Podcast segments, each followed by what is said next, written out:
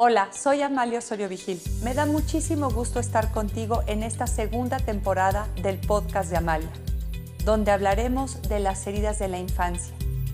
Qué importante echarnos un clavado en nuestra historia, revisar a nuestro niño o a nuestra niña interior y ver qué situaciones de nuestra vida nos pueden seguir afectando en el presente, qué heridas tuvimos y si todavía en el presente tenemos huellas. No te pierdas estos episodios donde iremos profundizando en cada una de las heridas de la infancia. Te espero.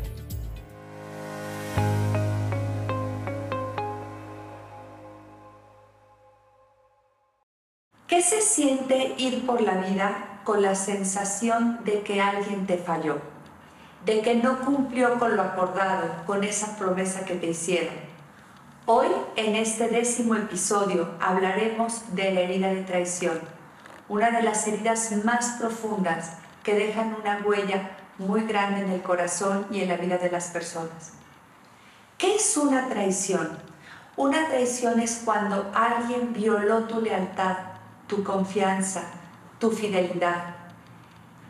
Es aquella situación que muchas personas han vivido donde alguien hizo una promesa y esa promesa no se cumplió ese acuerdo que no se concretó.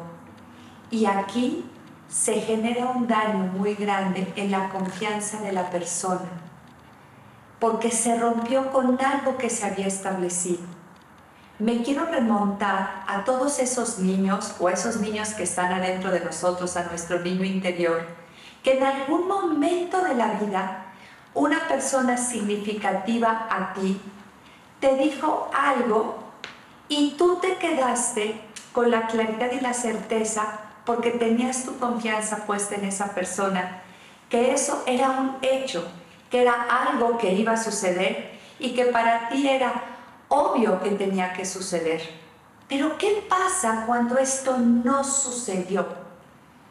¿Qué pasa con tantos y tantos niños que se quedaron esperando?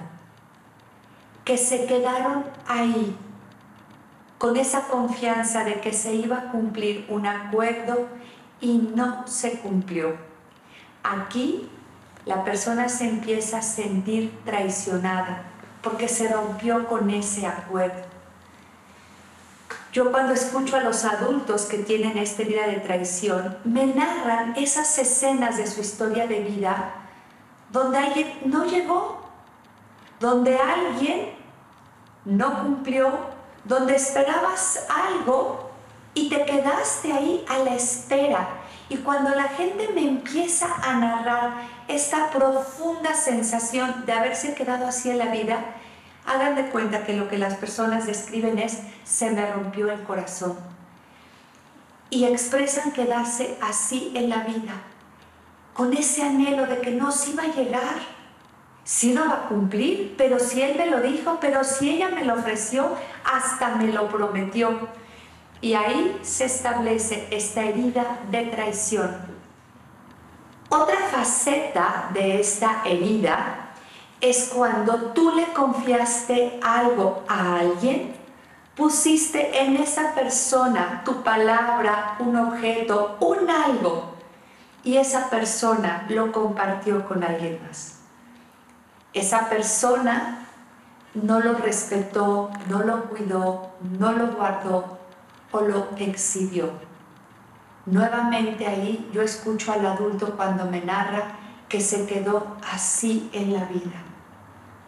La herida de traición, cuando viene por las personas más significativas, esas personas que son las que te tienen que cuidar, proteger, que serían las personas a las que tú te podrías dirigir, porque son las personas que te podrían defender ante algo inadecuado, ante algo incorrecto, cuando la herida viene de ahí, es más profunda. Porque esa traición, si viene de esa persona en la que tanto confías, la persona se queda en la vida diciendo, ¿y ahora a dónde? ¿A dónde me puedo dirigir? ¿A quién puedo mirar? ¿En quién puedo depositar esto si esa persona no lo supo cuidar, valorar y proteger? cuando se queda esta herida que viene de las personas más significativas, la persona empieza a generar obviamente un tema de desconfianza, un tema de decir de quién me soporto, quién me sostiene, quién me contiene, quién es esa persona a la que yo me podría dirigir para expresarle lo que me pasó. Estas personas que van haciendo, si a ellas ya no me puedo dirigir para narrarles lo que viví, ¿quién va a ser esa persona en mí? Y si no hay esa persona a la cual recurrir, es durísima esta sensación de decir, ¿de quién me sostengo? Son personas que ya no confían en la palabra. Y esto se puede ir generalizando como muchas de las heridas que vive el ser humano a otras personas, a otras áreas. Y cuando yo ya no tengo entonces de quién sostenerme, a quién dirigirme, tener ese soporte afectivo, emocional, ya no lo tengo, ¿qué voy a querer hacer? Lo principal que hacen las personas que tuvieron la herida de traición es empezar a querer controlar todo ante esta constante decepción. Si la herida de traición fueron repetidas ocasiones las que se llevó a cabo, la decepción va a ser de una manera muy reiterada. Y tener decepción en el corazón, en nuestros sentimientos, va haciendo que te sientas pequeño, que te sientas que no hay estas redes de apoyo y este soporte. A veces pensamos que la traición tuvo que haber sido algo muy grande, pero hay esas pequeñas traiciones en la vida cotidiana que se lo dijeron a otra persona, que te traicionaron en que confiaste algo y se lo dijeron, esas pequeñas traiciones de que no cumplieron la palabra, de que te ofrecieron estar, llegar, aportar, comprar, regalar, preparar algo de comida no pensemos en esas grandes cosas, a veces también son estas pequeñas. Esas promesas que son imposibles de cumplir, esos ofrecimientos de algún regalo, de algunas vacaciones, de algún viaje, que luego los papás o las figuras significativas lo llegan a decir como de manera tan natural, pero para ese niño, para ese adolescente, era la palabra, era la promesa, era el ofrecimiento. Y entonces no íbamos a ir al cine, no íbamos a ir acá, no íbamos a ir por esto, no iban a venir tal persona, no íbamos... Y entonces ves la cara de los niños en esas pequeñas traiciones, que no son pequeñas porque son profundamente significativas, se va marcando esto. Recuerden que cada herida tiene una huella. Recuerden que esa herida, mientras no sana, mientras no cicatriza, esa herida sigue haciendo que nuestra manera de caminar y de estar en la vida se vea profundamente afectada. ¿Cómo camina una persona con la de traición? ¿Cómo se comporta? ¿Cómo se relaciona? Les comenté que lo principal es empiezan a controlar para que nadie me falle, para que nadie me diga algo sin cumplir. ¿Qué voy a hacer yo? ¿Cómo voy a garantizar que todo esté fríamente controlado y calculado? Para garantizar que las personas no me digan algo que no van a cumplir, porque finalmente una de las huellas más grandes con la herida de traición va a ser no confiar. Se van a ser muy fuertes, personas muy responsables, aunque por dentro se sientan pequeñas, la apariencia que pueden demostrar es de yo puedo con todo, no te necesito, no eres significativo en mi vida, porque si mando este mensaje de que tú eres importante para mí, de que tú eres significativo para mí, ¿qué tal si me fallas? ¿Qué tal si no lo cumples? ¿Qué tal si tu palabra no eres fiel a ella? Entonces empiezo a controlar todo.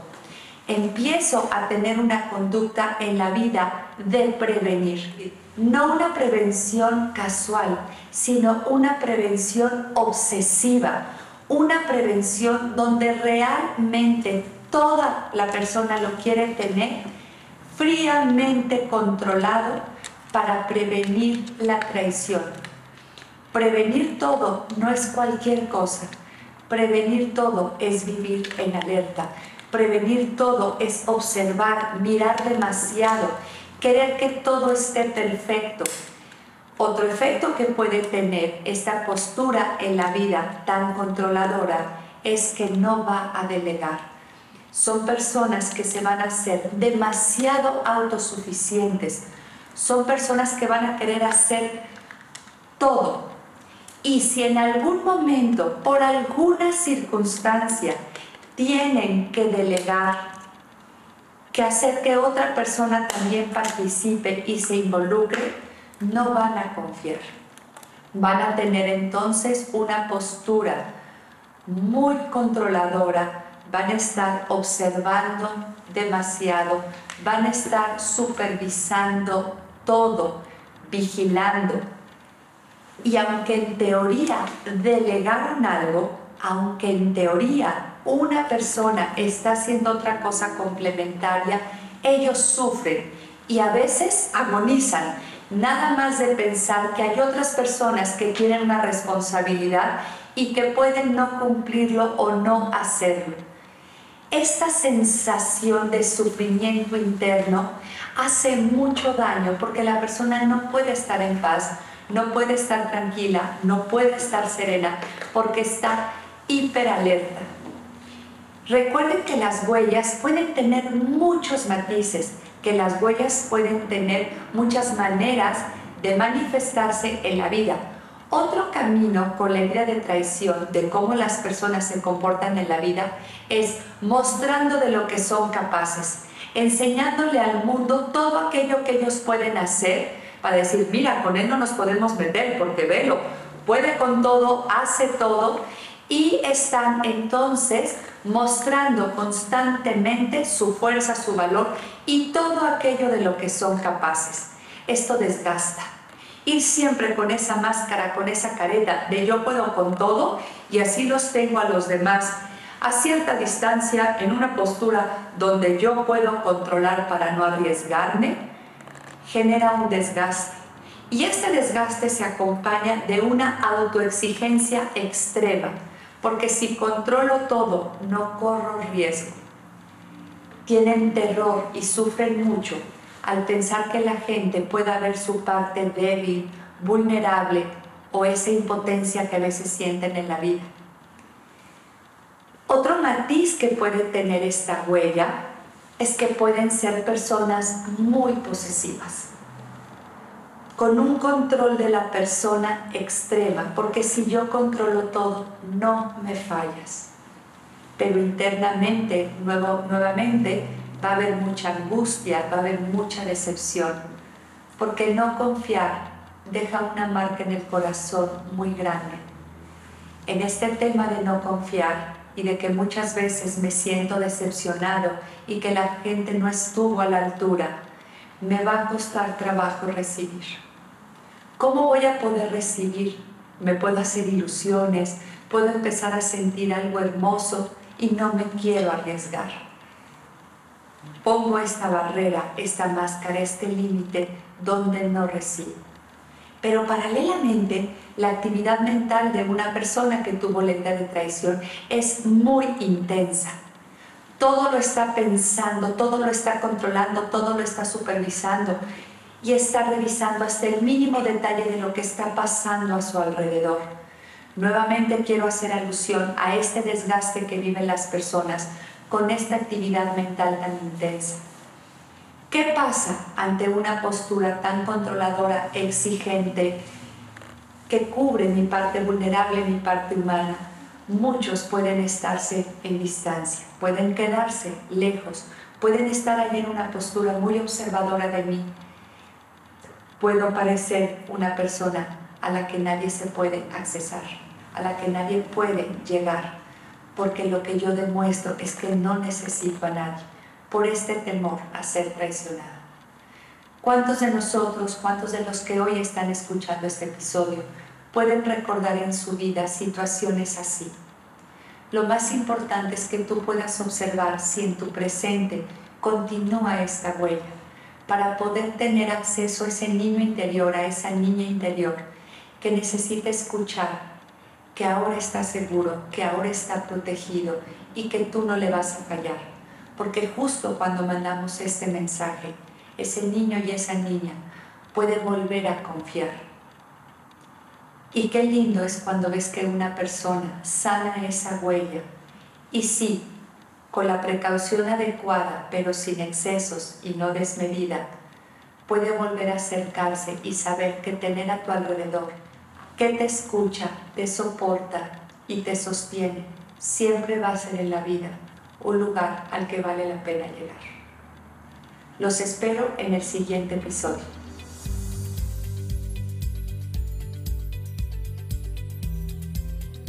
En esta segunda temporada del podcast de Amalia, exploraremos las heridas de la infancia.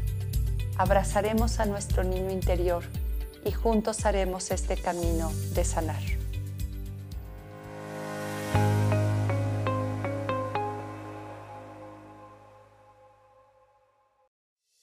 Esta es una producción de videopodcast.mx.